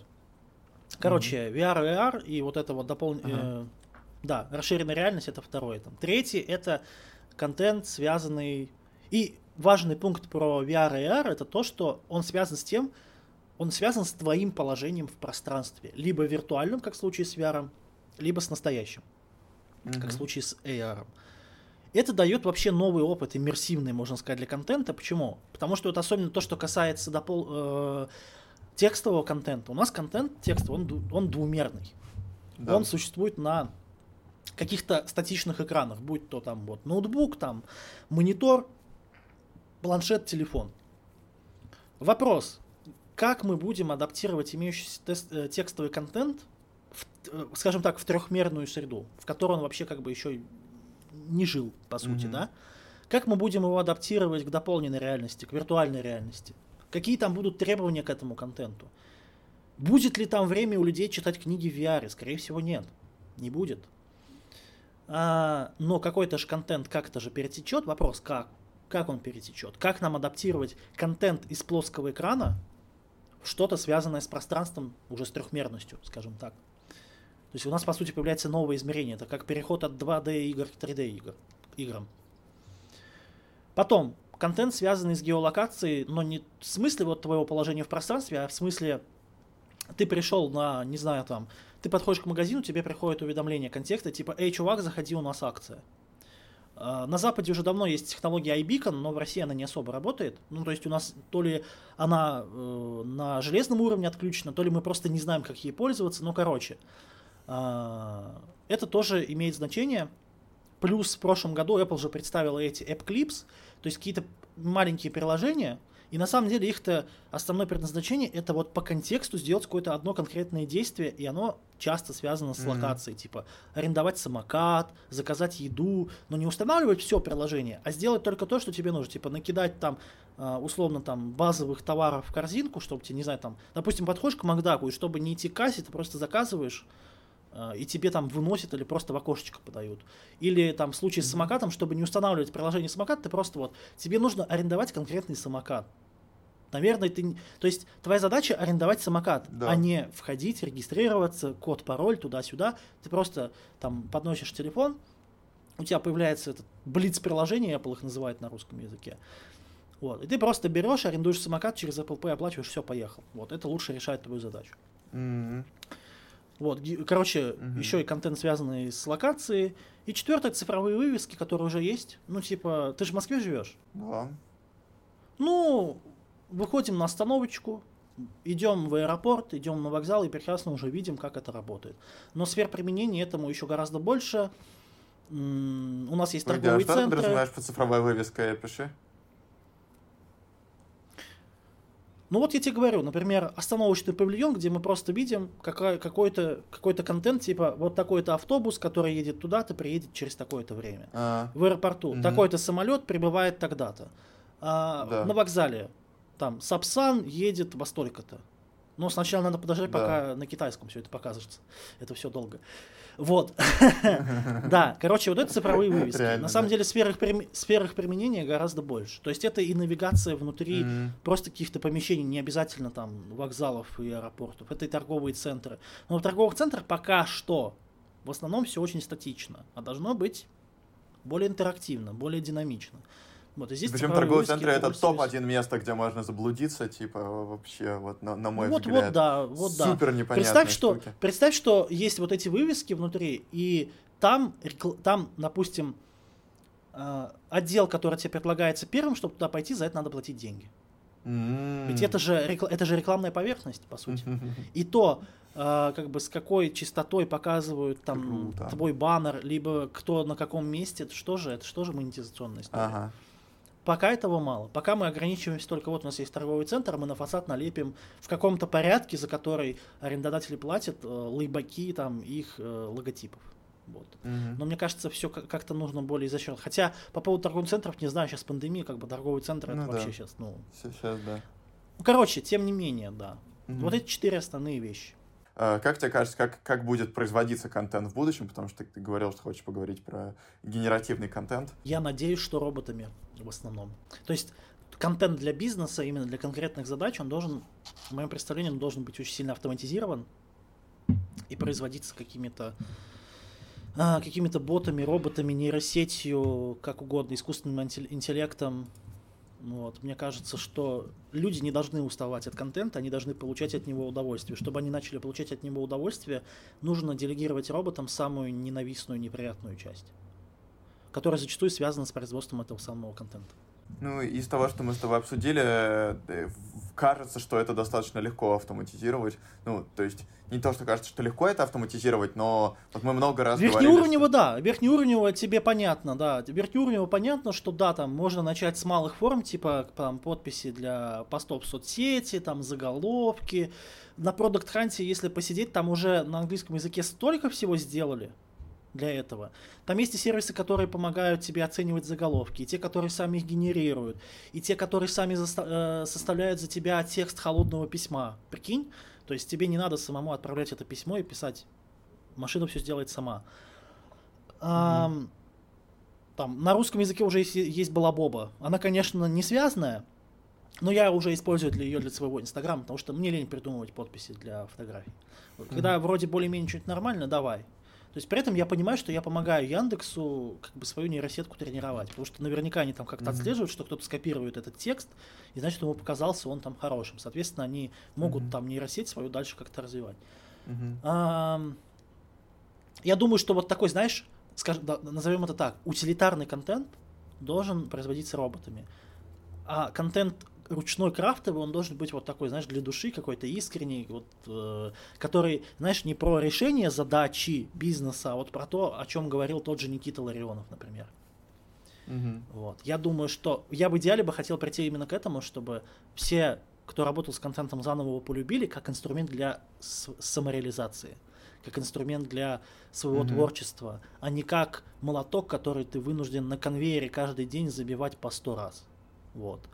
Пока, пока, пока ты, может быть, думаешь, мне есть тоже что добавить, а, потому что у меня получилось Давай. ровно так же. То есть я сейчас ушел из контента, при этом я делаю свой телеграм-канал, я делаю свой подкаст, и это такой крафтовый контент, который я делаю исключительно для себя, и от него я получаю удовольствие, от него мне хорошо. И я чувствую, что вот эта вот идея публично себя выражать, публично как-то транслировать свои ценности, она на самом деле очень полезна. И все-таки вот я, я очень люблю блоги других людей, я очень люблю свой блог. Вот идея, что ты транслируешь а, ценности куда-то наружу, транслируешь свою искренность, запускаешь ее в космос, и тебе что-то возвращается, вот это вот круто. И это не про утилитарный контент как раз, а это про смыслы, про искренность вот и про все, что мы любим. То есть э, я свой подкаст роботам не отдам, я его буду делать сам, а роботы пусть делают что-то другое. И вот мне очень понравилась, знаешь, фраза, которую ты написал в посте, что ты уходишь из контента, что, вот сейчас прям цитату зачитаю, «А, «Я ушел начинать любить его с другой стороны». С новой стороны. И мне кажется, что вот когда такая какая-то вещь становится рутинной, когда надоедает, подумать, что сделать, чтобы начать любить ее с новой стороны, это очень интересная задача, очень такой интересный энгл.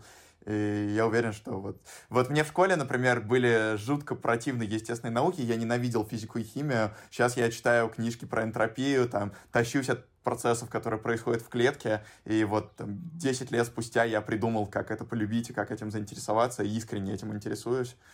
Это такой был внутренний зов, так что полюбить возможно. Вот, такой у меня отклик на то, что ты сказал. Да, наш, наш интерес к наукам зачастую связан вообще с учителями, которые были, да. На самом деле нет неинтересных наук, вопрос в том, как объяснить какие-то штуки.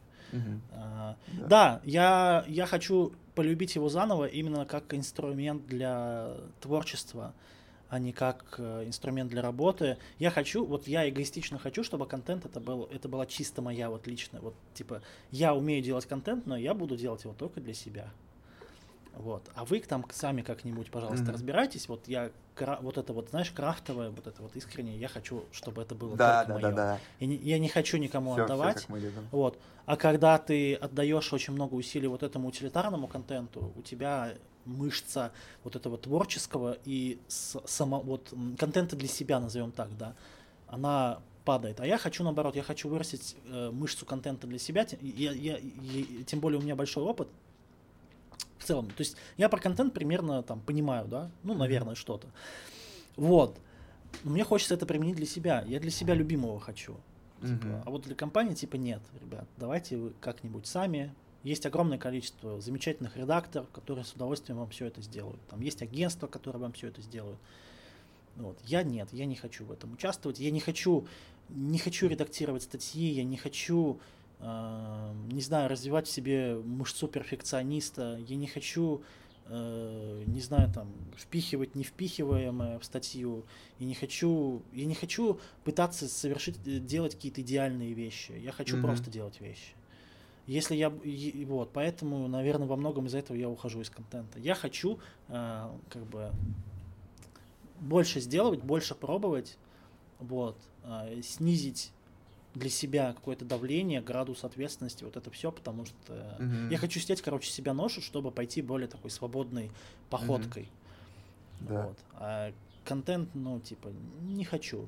Я, я сейчас думаю о том, что ну, вот, в принципе, те же про профессии продуктов, проектов, они во многом тоже связаны с тем, что у тебя много ответственности, много внимания, и кажется, что э, редакторы так сильно выгорают именно из-за того, что у них очень маленькая зона ответственности, в которой надо все очень хорошо делать. Вот. То есть, типа, та же работа продукта или проекта, она все-таки на больших масштабах, на каких-то, ты там чувствуешь какое-то пространство какое-то, ты обкатываешь свои гипотезы. Когда ты редактор, у тебя очень узкая это, область, в которой ты работаешь. Но вот если ты начинаешь думать про бизнес, про бизнес-процессы, как ты, ты перестаешь быть редактором, а, вот, и выходишь уже на другой уровень, и это все-таки уже про, там, про, правда, про продукты, про что-то другое. Вот когда ты чисто твои, тебе спустили задачу сделать статью на эту тему, ты делаешь статью на эту тему, это очень узко, и кажется, что, ну вот, э, как будто бы такая типа вот вечный такой трениров... тренировочный зал какой-нибудь маленький, где ты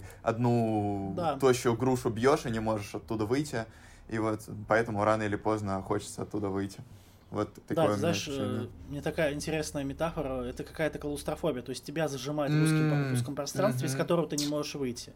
Круто. Или знаешь, как, как игра Portal, знаешь, вот на основе Half-Life 2 вот этого же движка. То есть ты находишься в каком-то пространстве, и у тебя нет пушки, которая может тебя оттуда вынести. Угу.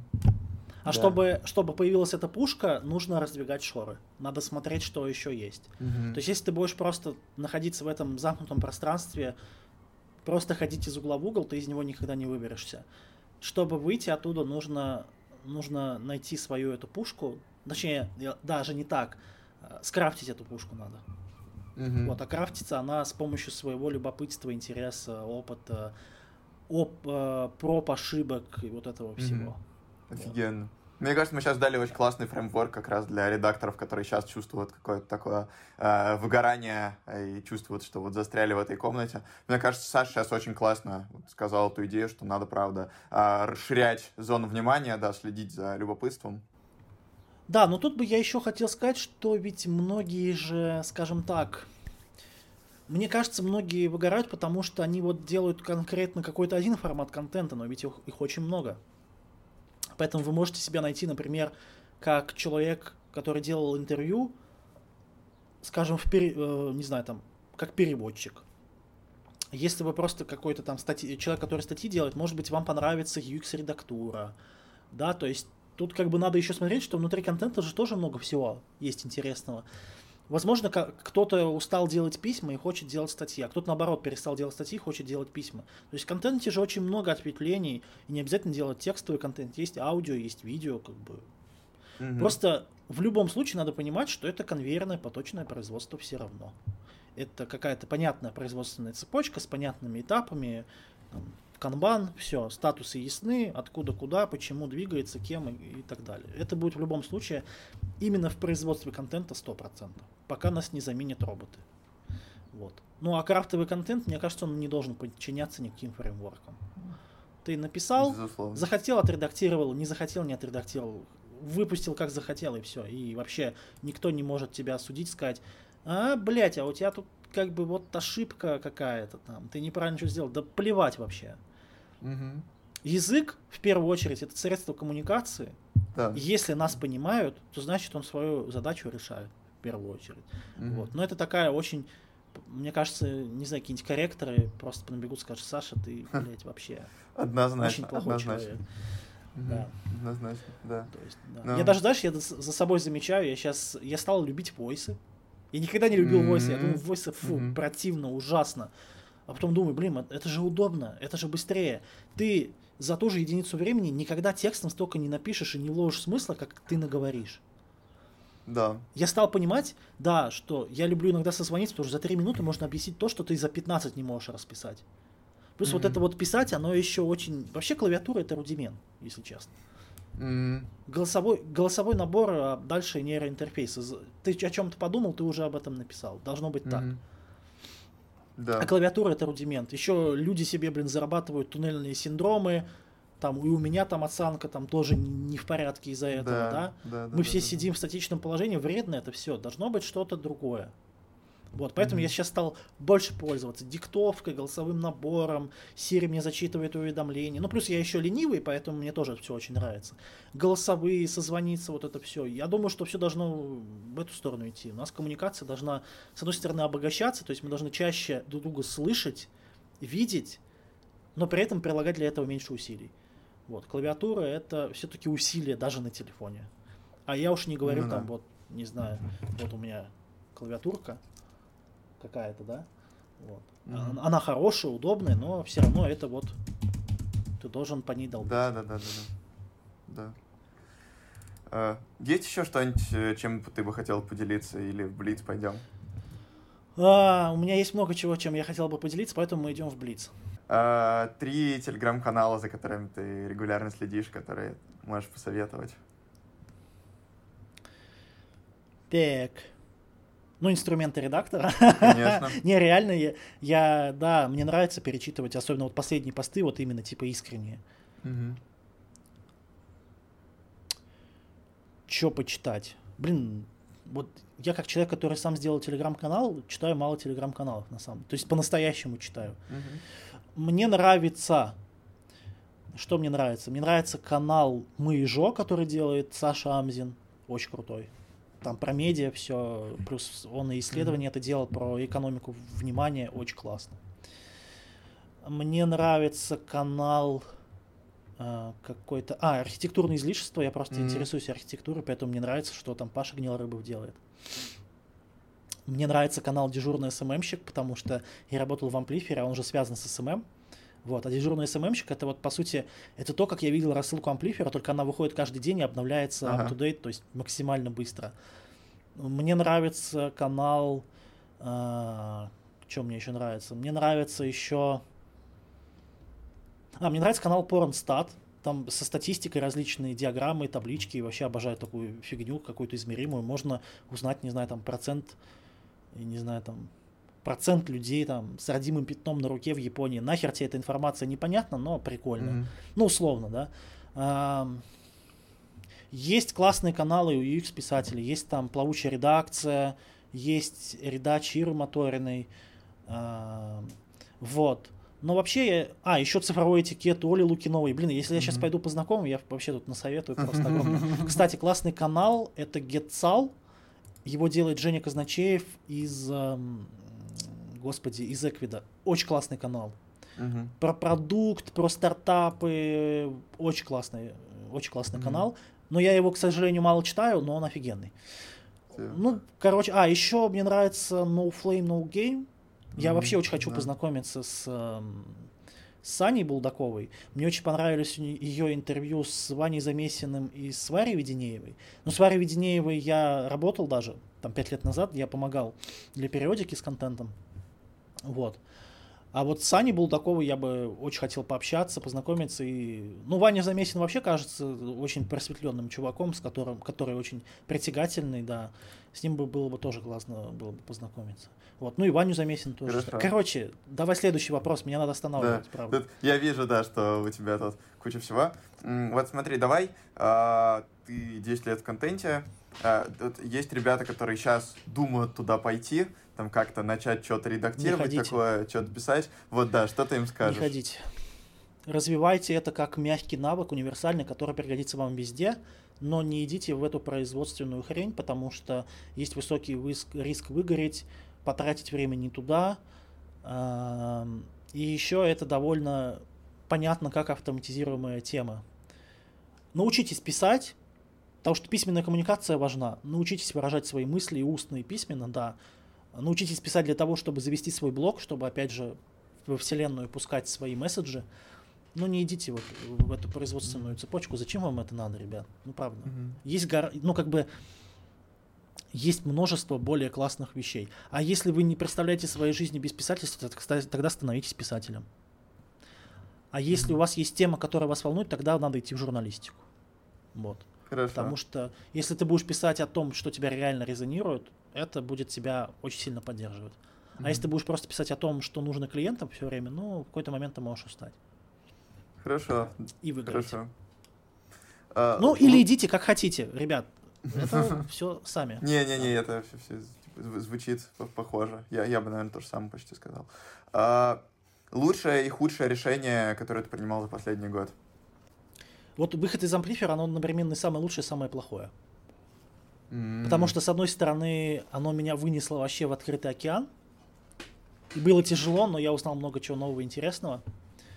Вот, с другой, я думаю иногда, что надо было, надо было там оставаться, надо было просто менять свою роль там, а не из компании уходить. мгм. Вот. А так, ну, не, в целом и расширение очень хорошее. А, Попробовать Сбер и аптеку отличное решение. Уйти из Сбер и аптеки супер решение. Попробовать Зерокодер отличное решение. Я все еще здесь. Ребята, три месяца я уже здесь. Это для меня рекорд по последним меркам. Мгм. Ам, Что еще? Слушай, у меня завтра приедет монитор. Я очень надеюсь, что это будет одним из лучших решений тоже купить себе монитор. Класс. Вот, вот. У меня вообще сейчас идея, вот эта мета-идея сетапа. У меня много уже есть. Я купил себе ноут, я купил себе Air на M1, дико с него кайфую. Купил себе удобную мышку, клавиатуру. Вот мне осталось, осталось всего ничего. Монитор, стол и стул, может быть. И тогда я прям кайфану, и мне будет очень нравиться рабочее место, за которым я работаю. Вот, вот эти штрихи, я- вот прям финально осталось все. Вот завтра маркет привозит мне монитор. Вот меня Мгм. дико Всё. дико интересует. Я почему-то думаю, что это будет вообще... Ну, то есть, мне кажется, у меня даже слишком завышенное ожидание, что это будет какой-то просто буст эффективности, просто за счет того, что у тебя 27-дюймовый экран будет, такой, вау! Типа, ребята, Мгм. давайте работать э, в фигме, в асане, там, не знаю, как это офигенно. Вот, ну, посмотрим, посмотрим. Мгм. Но меня вот эта идея прям вот мне хочется, очень хочется, Мгм. и руки чешутся, и вот, и вот-вот осталось чуть-чуть, блин, ждать и догонять хуже всего. Хорошо. Да, вот сейчас надо Хорошо. просто подождать. А, о чем ты мечтаешь?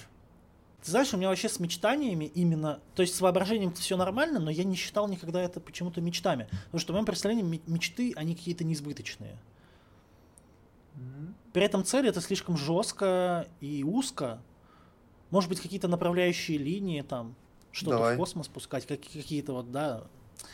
А, я мечтаю, что... Я хочу, я мечтаю о том, чтобы люди занимались тем, что им нравится. Это первое. Второе, я мечтаю о том, чтобы люди работали меньше. В-третьих, я мечтаю о том, чтобы люди стали относительно... Знаешь, относительное богатство? Такое э, выражение. Ну, что, mm-hmm. типа, ты в абсолютном выражении условно зарабатываешь 100 условных единиц, но тратишь на это не 8 часов, а 4 часа в день. Вот. Mm-hmm. вот получается, ты относительно богат в два раза больше, чем тот, кто работает 8 mm-hmm. часов. Вот я хочу, чтобы люди занимались только тем, что, а, чем им нравилось, чтобы они работали меньше, чтобы они становились относительно богатыми. А,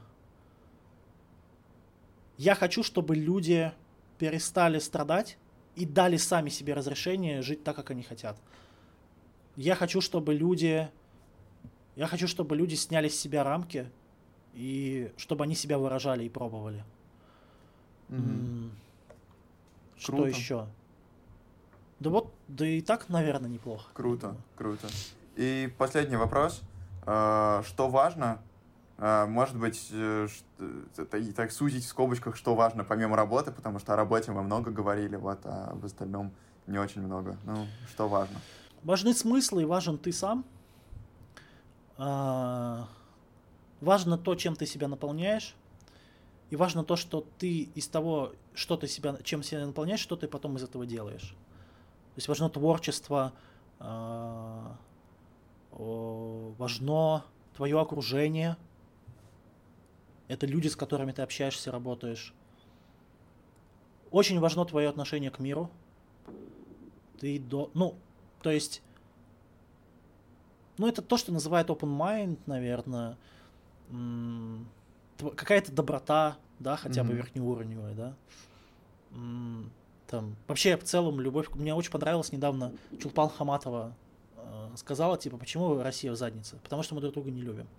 Я с ней полностью согласен. Мы друг друга не любим и не уважаем, на самом деле. И это очень грустно.